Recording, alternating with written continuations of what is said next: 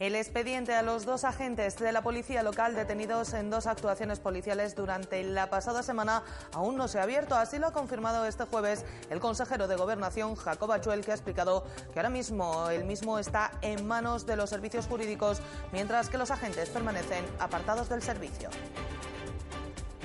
Eh, todavía no está aperturado el expediente, es un expediente que eh, tiene muchísima complicación, está en manos de los servicios jurídicos, el que tiene que decretar la apertura del expediente soy yo.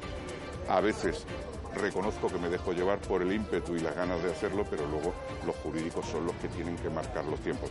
Tenemos tiempo de sobra, es decir, hay seis meses para aperturar el expediente. Evidentemente yo pretendo aperturarlo antes del cambio de gobierno, es decir, mm, quiero ser yo el que, el que inicie la apertura de ese expediente. La ciudad ha homenajeado este jueves a los maestros que se han jubilado o se van a jubilar a lo largo de este curso escolar. Un homenaje a los pilares del desarrollo de la sociedad que ha servido además para reivindicar que los políticos se pongan de acuerdo y establezcan un pacto por la educación. A ver si de una vez por todas es posible que los políticos de este país se pongan de acuerdo y hagan un pacto por la educación. Hay que dejar a los maestros trabajar tranquilos, hay que dejarlos trabajar.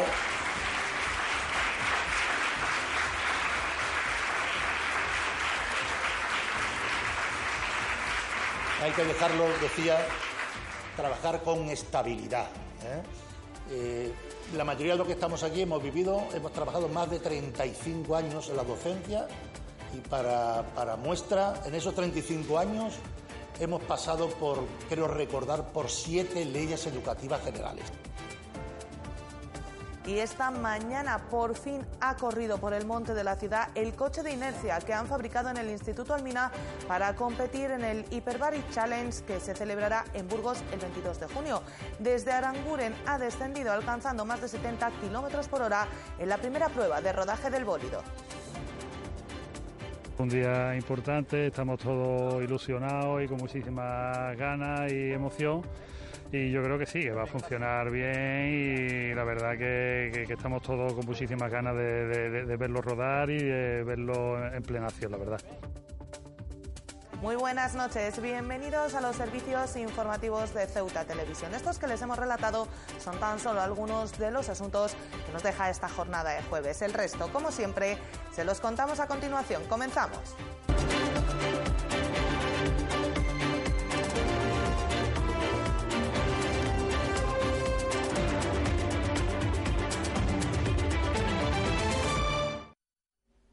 Es nuestro primer asunto del día. La Consejería de Gobernación aún no ha abierto el expediente anunciado a los dos agentes de la Policía Local detenidos durante la pasada semana. Así lo ha confirmado el responsable del área, Jacob Achuel, que ha señalado que se encuentra a la espera de que los jurídicos de la ciudad determinen los pasos a seguir. Por el momento, ambos agentes se mantienen apartados del servicio. Aún no se ha abierto el expediente anunciado a los dos agentes de la policía local detenidos en dos actuaciones diferentes durante la pasada semana, una por un presunto delito de blanqueo de capitales procedentes del narcotráfico y otro por un presunto delito de agresión sexual. Así lo ha confirmado el consejero del área de gobernación, Jacob Achuel, que ha explicado que se encuentra a la espera del pronunciamiento de los jurídicos, pero que en cualquier caso espera poder abrir expediente antes de que se produzca el cambio de gobierno. Eh, no está aperturado el expediente, es un expediente que eh, tiene muchísima complicación, está en manos de los servicios jurídicos, el que tiene que decretar la apertura del expediente soy yo. A veces reconozco que me dejo llevar por el ímpetu y las ganas de hacerlo, pero luego los jurídicos son los que tienen que marcar los tiempos. Tenemos tiempo de sobra, es decir, hay seis meses para aperturar el expediente. Evidentemente yo pretendo aperturarlo antes del cambio de gobierno, es decir, mm, quiero ser yo el que, el que inicie la apertura de ese expediente. Respecto a si estos agentes continúan percibiendo su salario, Achuel ha explicado que ambos se encuentran apartados y que los informes jurídicos serán los que determinen si siguen cobrando o no. La apertura del expediente a requerimiento de los jurídicos me tienen que decir si procede que sigan cobrando, proceden que se aparte del servicio, proceden que sigan trabajando o lo que proceda respecto de ellos. Esa es otra de las complicaciones que tienen, que no es sencillo eh, tomar esa determinación. En este momento están apartados del servicio. Simplemente eso. En definitiva, todo lo relativo al futuro de estos agentes se encuentra por el momento en el aire. Si bien ha recordado el consejero de Gobernación, existe un periodo de seis meses para poder abrir ambos expedientes que, ha insistido, son muy complicados porque entre las opciones se encuentra la de que ambos dejen de ser agentes de la policía local. En caso son ellos los que tienen, porque es un expediente, son dos expedientes que tienen mucha complicación. No olvidemos que eh, estamos tratando de la pérdida de su condición de policía de dos personas. No dejamos los sucesos porque la Policía Nacional ha detenido al autor del robo de una furgoneta. En marzo de 2018, hace casi un año, bueno, hace más de un año, el detenido junto con otra persona fue sorprendido por una patrulla policial en el interior de una furgoneta sustraída. Los autores en su momento huyeron de los agentes y dejaron el vehículo con las luces encendidas y el puente hecho en la avenida Capitán Claudio Vázquez. La investigación posterior, como les decimos, de más de un año ha permitido identificar a uno de ellos que ha sido detenido como presunto autor del robo de la furgoneta furgoneta en marzo de 2018, una patrulla de la Policía Nacional, mientras realizaba su trabajo habitual en la zona que tenía asignada, se encontró en la avenida Capitán Claudio Vázquez con una furgoneta estacionada y con las luces encendidas. Los hechos ocurrieron de madrugada. Ante la presencia policial, dos hombres que se hallaban en su interior se bajaron apresuradamente del vehículo y huyeron campo a través, sin que los agentes pudieran darles alcance. En aquel momento se informó a la sala del 091 acerca de las características de los individuos que se daban a la fuga y la dirección en la que habían escapado. El resto de indicativos policiales se mantuvieron atentos, pero resultó imposible localizarlos. Cuando los agentes revisaron la furgoneta que había sido abandonada, comprobaron que tenía el motor en marcha y el puente hecho, con los cables debajo del volante pegados y unidos. Los agentes localizaron al propietario y le informaron de los trámites a seguir para recuperar el vehículo. Este les manifestó que lo había dejado estacionado en la Avenida de África. Las pruebas recabadas en el vehículo y la investigación posterior permitieron identificar en mayo de 2019 a uno de los ocupantes de la furgoneta. Fue localizado y detenido el 4 de junio de 2019 como presunto autor de la sustracción del vehículo. Las diligencias restantes han sido realizadas por la Jefatura Superior de Policía y elevadas al Juzgado de Guardia. Y los controles de la Guardia Civil en la zona de embarque de vehículos del puerto siguen dando sus frutos en la lucha contra el tráfico de hachís. Así lo demuestra la actuación desarrollada en la mañana de este miércoles y que permitía la intervención de 119 kilos de hachís que se encontraban ocultos en el hueco de la rueda de repuesto de uno de los vehículos que pretendía cruzar hacia Algeciras, así como en dos maletas transportadas en su interior. Como consecuencia de esta actuación, los agentes detenían a dos personas, ambas naturales de Ceuta, de 43 y 71 años que han pasado este jueves a disposición judicial como presuntos autores de un delito contra la salud pública.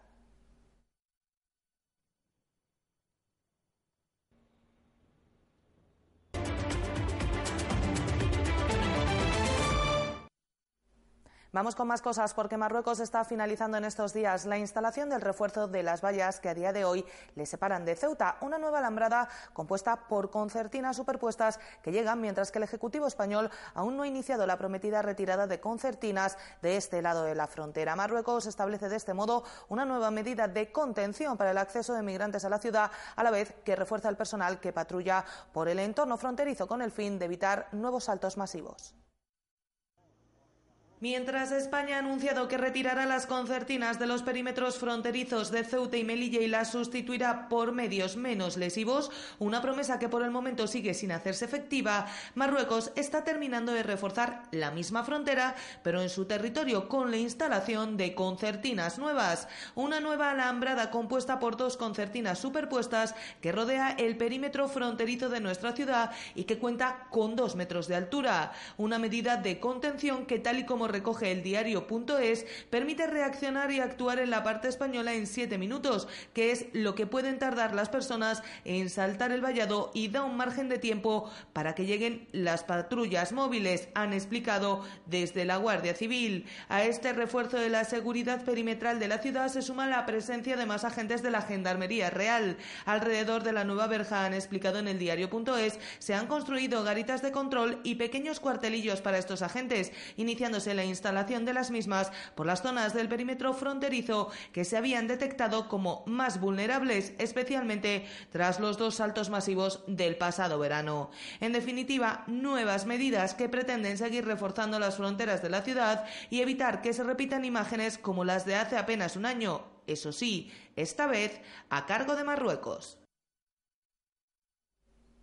UGT y comisiones obreras han advertido que acudirán a los juzgados para denunciar lo que han calificado como fraude o estafa al emplear el programa de colaboración social de manera fraudulenta para cubrir puestos estructurales de la administración local. Para UGT es un escándalo que se soliciten 168 parados para este programa y que se destinen a diversos servicios de la ciudad autónoma, mientras que comisiones obreras ha remitido una carta a la delegada del Gobierno advirtiendo que se aprecia la complicidad del Servicio Público de Empleo Estatal.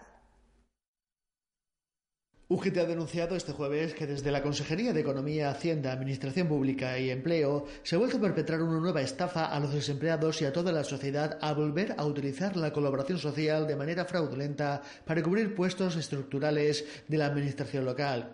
Una vez finalizados o a punto de finalizar los planes de empleo que se utilizan para cubrir necesidades que deberían ser realizadas mediante la oferta de empleo público, han explicado desde el sindicato, el consejero de Economía ha solicitado del Servicio Público de Empleo 178 parados en colaboración social para destinarlos a diversos servicios de la ciudad. Por su parte, Comisiones Obreras ha señalado que la oferta presentada por la ciudad del SEPE no reúne ninguno de los requisitos por la escasa normativa que regula esta figura. Al sindicato le extraña que el SEPE, cuya obligación es velar por el cumplimiento de la legalidad en las materias de su competencia, haya colaborado con la contratación de personal de una forma que el sindicato califica de ilegal y fraudulenta, amparándose en la fórmula de la colaboración social. Comisiones apunta a una posible explicación, la designación por parte del presidente de la ciudad del director provincial y de que éste esté colaborando con el presunto fraude como pago de los favores recibidos. Ambos sindicatos han advertido que se tomarán las acciones legales oportunas contra los responsables de este posible fraude y comisiones obreras han instado a la delegada del Gobierno a que paralice los expedientes actuales ya que estos se sometan a un análisis riguroso para comprobar su adecuación a la legislación vigente. Pues la ciudad ha contestado a las críticas de los sindicatos precisamente sobre la utilización de la figura de la colaboración social, señalando que este procedimiento viene realizándose de manera habitual, contando para ello con el visto bueno del Servicio Público de Empleo Estatal. La Consejería de Economía ha subrayado que se cumple con el objetivo previsto en la legislación vigente al respecto y que no existe relación contractual del desempleado con la Administración, ya que es el Servicio Público de Empleo Estatal el organismo que realiza la selección de los desempleados para el desempeño de estos trabajos de colaboración colaboración en favor de la sociedad.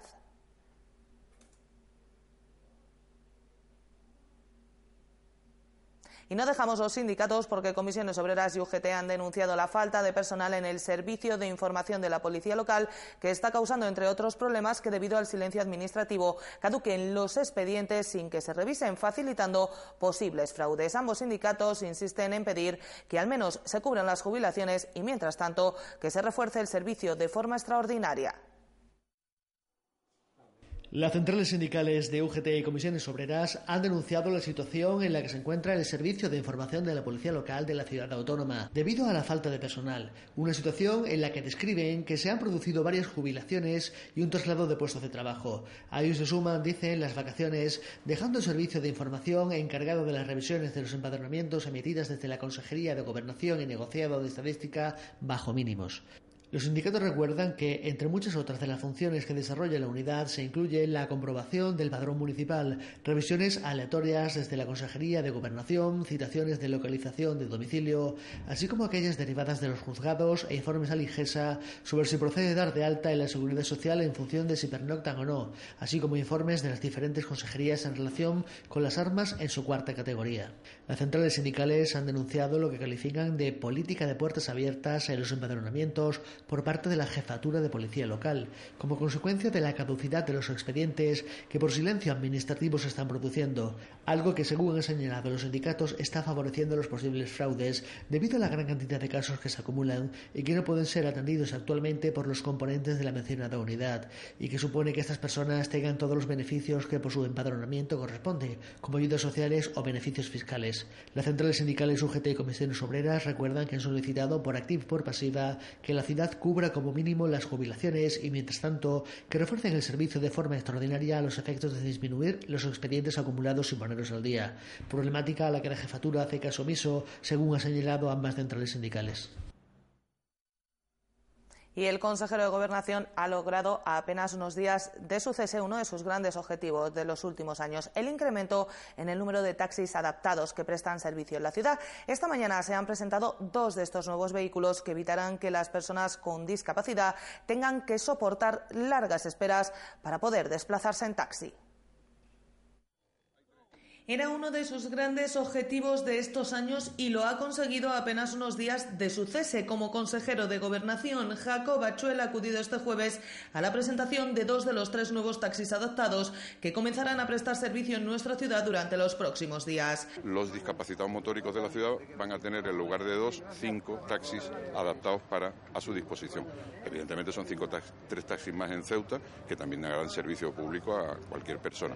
Pero desde luego es una satisfacción poder hacer una presentación de este tipo por el tiempo transcurrido desde la última vez que me dicen los viejos del lugar que del orden de 10 o 15 años que, no, se, no se daban nuevas licencias de taxi adaptado.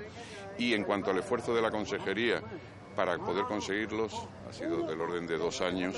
Con la incorporación de estos tres nuevos vehículos, ascenderá a cinco la cifra de taxis adaptados en la ciudad. De este modo, se evitará que se repitan situaciones como la de este miércoles, día de final de Ramadán, cuando las quejas de usuarios se extendían por las redes sociales ante la incapacidad de los dos únicos taxis adaptados existentes hasta el momento de dar servicio a los ciudadanos con discapacidad motórica. Esta ciudad, primero por la propias circunstancias que tiene. Usted ha dicho que ayer era una fiesta, pero también tenemos otras fiestas, tenemos otras fiestas como Navidad y tal, que también suele suceder. Eso es inevitable. En cualquier caso, siempre hemos intentado que haya dos taxis adaptados. Uno se puede también averiar, es otra circunstancia que y tiene que pasar revisiones y demás. Ya con esto, con esto que hemos conseguido, ya eso no va a volver a suceder. En la presentación solo han estado físicamente dos de los tres vehículos que se incorporan al servicio. El motivo no ha sido otro que el retraso sufrido por el tercero, en la tramitación de los papeles necesarios para su traslado a la ciudad.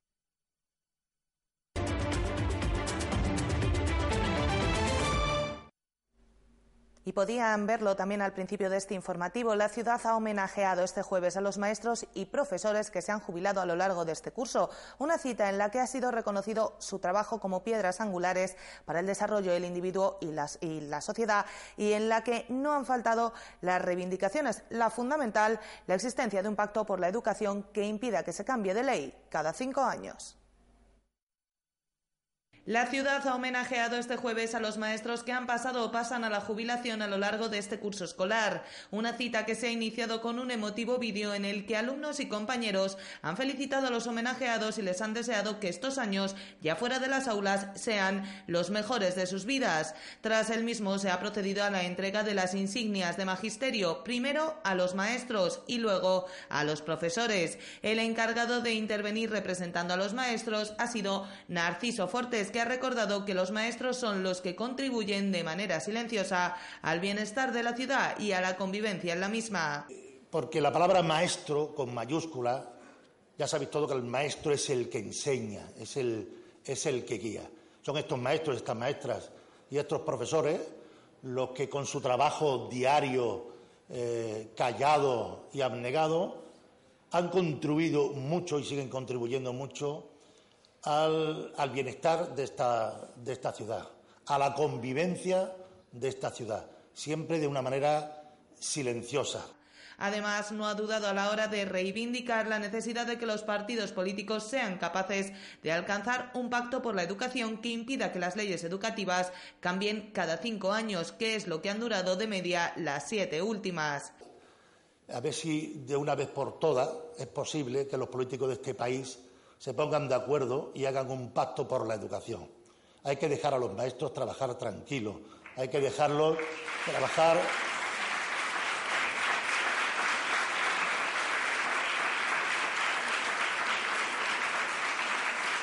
hay que dejarlos, decía, trabajar con estabilidad. ¿eh?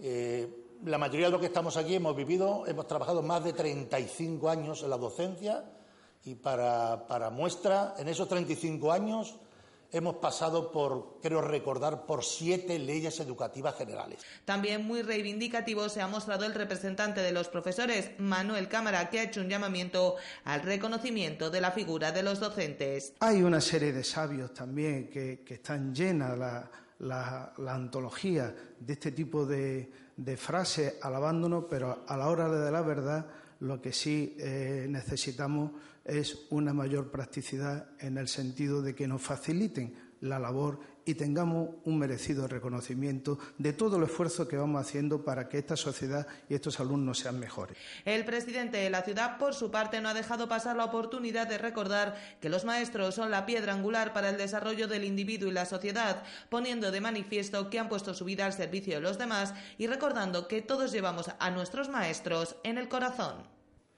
Eh, cuanto más educación, más respeto. Más respeto al otro, más respeto a las normas que ordenan nuestra convivencia, más respeto al dominio público, más respeto, en definitiva, al medio ambiente, al medio natural.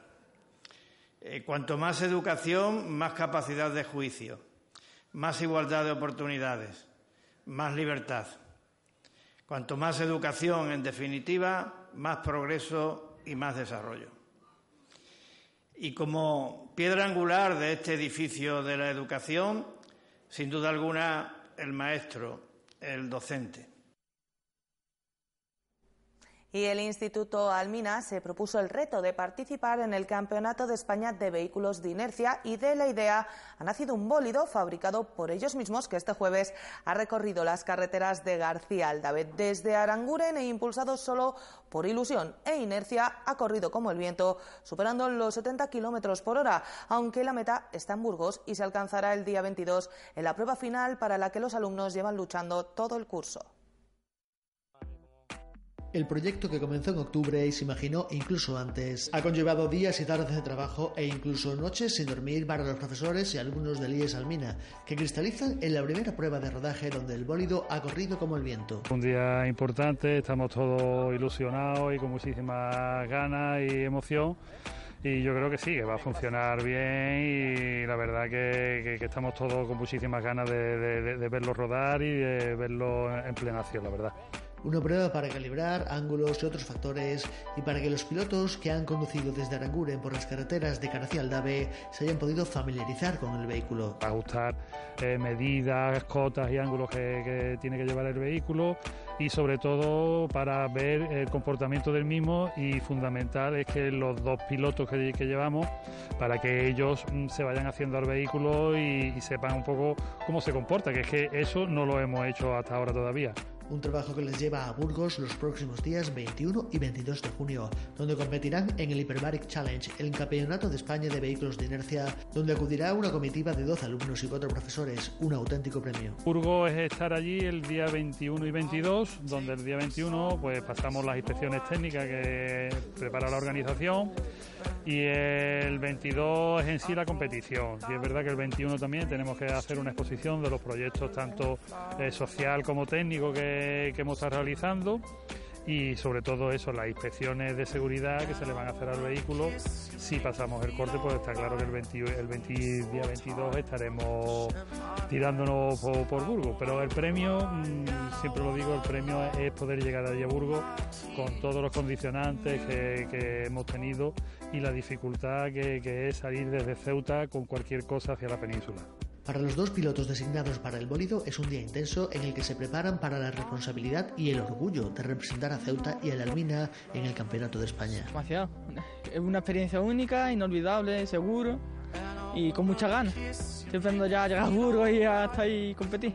Una iniciativa que la ciudad valora y ha respaldado desde el minuto cero, considerando que supone una experiencia inmejorable desde múltiples puntos de vista. Hoy estamos en la prueba, ¿no? en la prueba oficial aquí en García Aldave del vehículo. La ciudad la ha apoyado pues eh, desde diferentes áreas, la propia Consejería de Educación y Cultura, tanto desde el negociado de educación como desde la Casa de la Juventud, y luego también ha contado con el apoyo de Radio Televisión Ceuta y de servicios turísticos de, la ciudad. De modo que, bueno, esperemos que, que la participación la disfruten eh, sea un gran éxito, pero lo importante es el haber llegado hasta aquí, el haber conseguido convertir en realidad este bólido que, tenemos aquí. El bólido se presentará en sociedad oficialmente el próximo lunes 10 de junio a las seis y media de la tarde durante la feria Steam que estará emplazada en la Plaza de los Reyes y 336 alumnos se enfrentarán desde las 8 de la mañana de este martes a la selectividad. Están citados a las 8 para comenzar el primer examen de lengua castellana y literatura media hora después. Las pruebas se realizarán durante los tres días, del martes 11 al jueves 13, con un total de 1.900 ejercicios en todas las materias. Para conocer las notas tendrán que esperar una semana hasta alrededor del día 20 de junio. Los 336 alumnos matriculados para realizar la selectividad este 2019 están citados el próximo martes 11 de junio a las 8 de la mañana para enfrentarse al primer turno de exámenes que comenzará a las 8 y media. El primer ejercicio al que tendrán que enfrentarse será el de lengua castellana y literatura. Después de una hora de descanso, el siguiente examen comenzará a las 11 de la mañana y será el de lengua extranjera, que este año cobra una especial importancia ya que puede usarse para subir notas en carreras relacionadas con los idiomas. El último turno de la mañana corresponde a Historia de España, que comenzará a las 13 30 para terminar a las 3 de la tarde. Los alumnos tendrán una hora y media para cada ejercicio. El miércoles los horarios son los mismos para los tres turnos. En el primero se incluyen fundamentos del arte, latín y matemáticas. El segundo lo ocupan dibujo artístico, griego y matemáticas aplicadas a las ciencias sociales. El tercero consta de historia de la música y la danza, técnicas de expresión gráfico-plásticas y se añaden este año geología e historia de la filosofía. El jueves día 13 se celebran los ejercicios de dibujo técnico, economía de la empresa, biología, lengua extranjera y cultura audiovisual. En el primer turno, análisis musical, diseño, geografía, química y tecnología industrial en el segundo, y artes escénicas, ciencias de la tierra y el medio ambiente, física e historia del arte en el tercero. La tarde del jueves está reservada para las incompatibilidades, donde, por coincidir el horario de los alumnos, no hayan podido realizar algún ejercicio con turnos a las 17, 19 y 21 horas, estando citados media hora antes. Los descansos son de media hora y serán a las seis y media y a las ocho y media de la tarde, un horario que marca para muchos estudiantes el último paso de una larga carrera hacia la universidad y la especialidad soñada.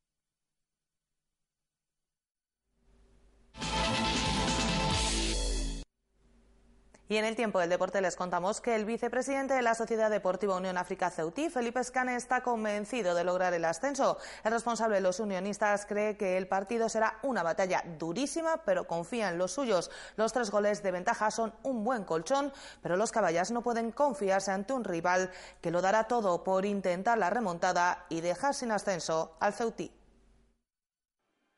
La Sociedad Deportiva Unión África Ceutí tendrá que defender este sábado una renta de tres goles en la vuelta del playoff de ascenso a Segunda Nacional de Fútbol Sala. Los caballas tienen hecho la mitad del trabajo, pero son conscientes de la dificultad del encuentro ante el Atlético Benavente.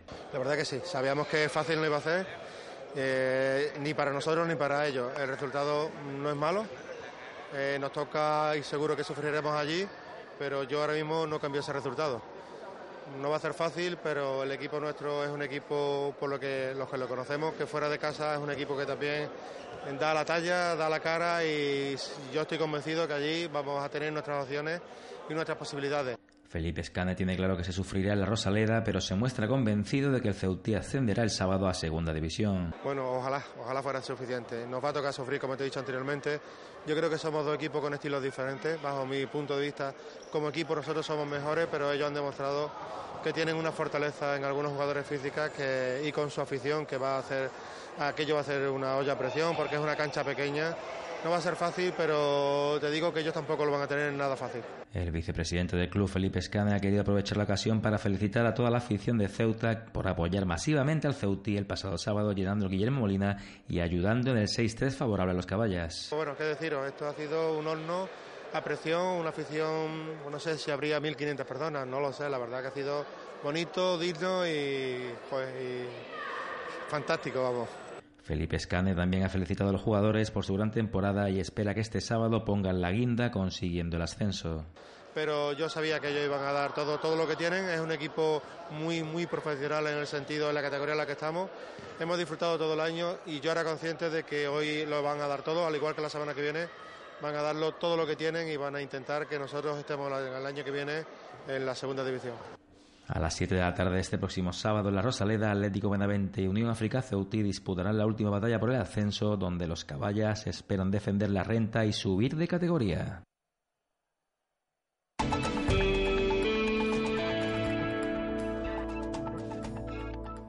Y vamos ya con la información del tiempo para la jornada de este viernes. Cielos poco nubosos con algunos intervalos de nubes, especialmente en las primeras horas de la jornada. Las temperaturas sin muchos cambios, mínima de 17 grados, máxima de 24. El viento seguirá soplando de poniente como estos días con algunas rachas de fuerte. Y el número premiado en el sorteo de la Cruz Roja de hoy ha sido el 691